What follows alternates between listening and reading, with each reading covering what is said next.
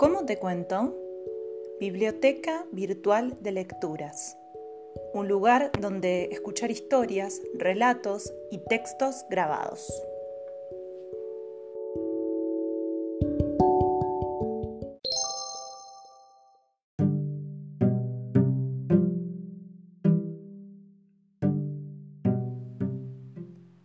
Prepárate, abrí los oídos, porque estás a punto de escuchar.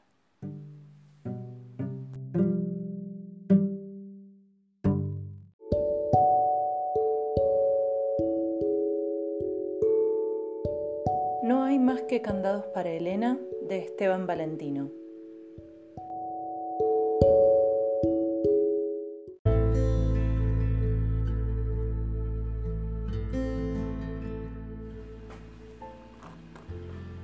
Canto cuarto. El preámbulo de la tercera visita al prostíbulo fue para los hermanos muy similar al anterior. Eran casi los mismos silencios del Cides, mejor dicho, con las mismas pocas palabras que intercalaba entre cosa y cosa que hacía. Pero no fue igual para el menor de la casa, que a sus economías para juntar la plata que requería el cuerpo de Elena sumó la costumbre de susurrar en soledad quién sabe qué secretos. Cuando era sorprendido por alguno de sus hermanos y a la sorpresa continuaba la pregunta sobre lo que estaba haciendo, invariablemente respondía que nada y se iba a susurrar a otro lugar donde pudiera decirse con más calma o con menos riesgo de ser interrumpido. Salió a cabalgar varias veces y nunca quiso que lo acompañaran ni reveló sus destinos. Para los que saben leer los misterios de la lluvia y de los senderos, el sudor de los caballos revela datos que para el resto de los hombres es apenas sudor de caballos. Así conoció Carlos que los viajes de Alcides provocaban distintas fatigas en su montura y que por lo tanto eran diferentes las distancias recorridas. Dos veces volvió con sonrisas que tampoco quiso explicar pero el padre hermano no tuvo tiempo de preguntar nada porque en el afuera compartido de esa noche le informó Mañana voy a volver a la Luciérnaga. Y cuando Carlos empezó a quejarse por el poco tiempo que le había dado a sus hermanos para juntar plata, Alcides lo interrumpió con una sola palabra que sonó casi como una orden. Solo. ¿Por qué? quiso saber Carlos. Porque voy a ir solo. Apenas aceptó repetir Alcides. Ya tengo la plata y voy a ir solo, dijo de nuevo. Carlos se dio cuenta de que su hermano menor le estaba informando lo que iba a hacer, no pidiéndole permiso para hacerlo. O mejor dicho, no le estaba informando lo que iba a hacer, le estaba informando lo que iba a pasar. Cualquier posibilidad de compañía estaba vedada a partir de ese momento, no por Alcides, sino por la propia mecánica del hecho.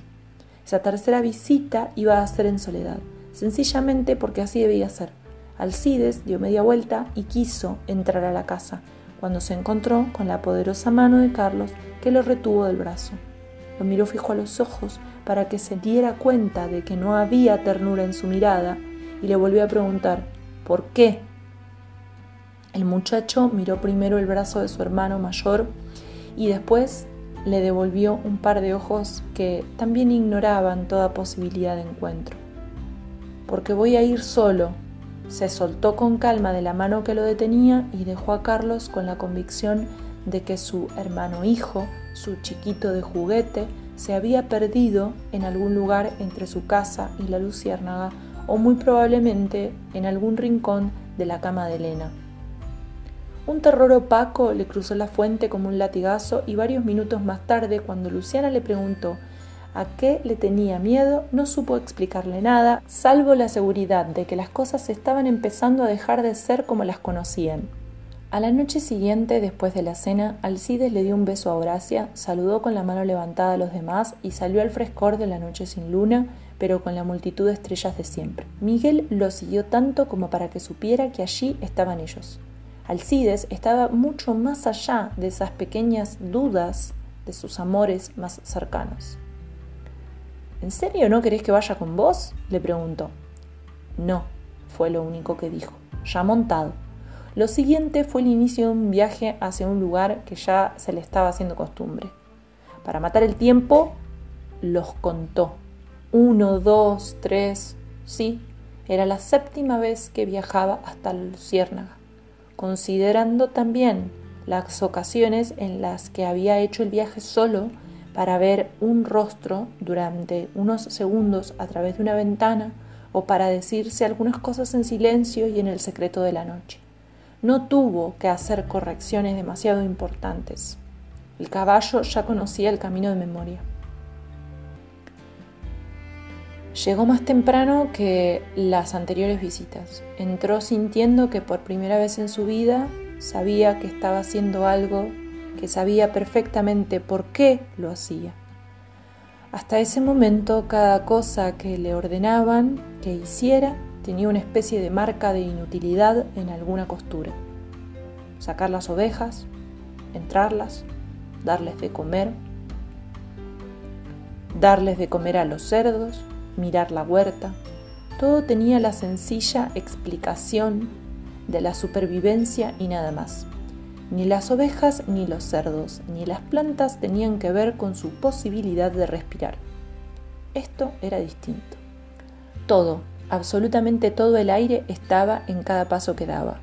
Sus pulmones le iban en esa noche. Hasta la última gota de su sangre le iba en esa noche.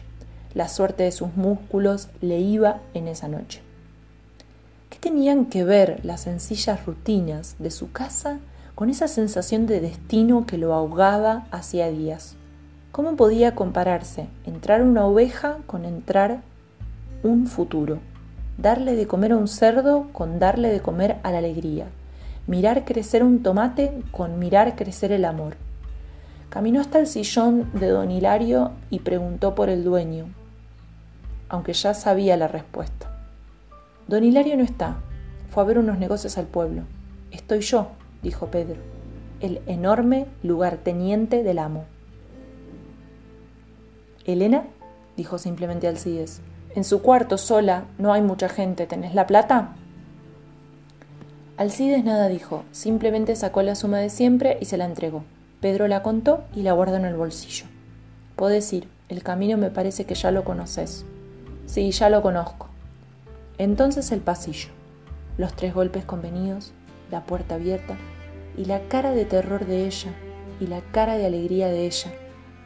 La puerta que se cierra y el abrazo infinito y el beso infinito. Y esa noche nada de pieles, ni de susurros, ni de confesiones, como las últimas cuatro veces, porque ahora el amo no está y ellos saben que no está. Y sin el poseedor de cuerpos y de almas de la luciérnaga, las vigilancias tienen menos ojos y menos durezas, y casi no hay gente, y ellos también saben que cuando casi no hay gente, todo es todavía más como de entre casa, y las chicas hasta se pueden permitir un baño tibio en medio de la jornada, que de otro modo sería de pleno trabajo, y por eso nada de pieles, sino de ventanas abiertas. El caballo que está esperando allí mismo donde fue dejado, y la salida con lo puesto, más un abrigo, apenas pero sin vestidos, ni nada al paso, en silencio hasta lejos de la luciérnaga, y entonces sí el galope, entonces sí la huida y el viaje hacia la casa de los dos, que están seguros que han roto un dique y que habrá una inundación que los arrasará y que tal vez los mate. Y si es así, ¿por qué demonios se van riendo a carcajadas? Todos en la casa oyeron el caballo de llegada, oyeron las voces que bajaron y entonces supieron que la intuición de Carlos había tenido exactitud de presagio. Cuando Alcides abrió la puerta, se levantaron de las camas sin que nadie tuviera la necesidad de decir nada y se juntaron en la pieza grande donde se reunían a comer o a hablar.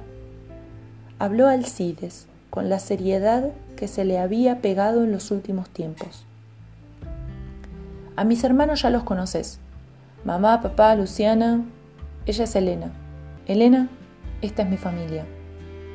La sorpresa que sintieron les dio para decir buenas noches y para sentarse en silencio alrededor de la mesa mientras todos pensaban, sin emitir un solo sonido, qué caminos tenían para detener la inundación que seguramente les caería encima ahora que el dique no existía más. Horacia propuso hacer un mate y alrededor del mate los encontró el amanecer.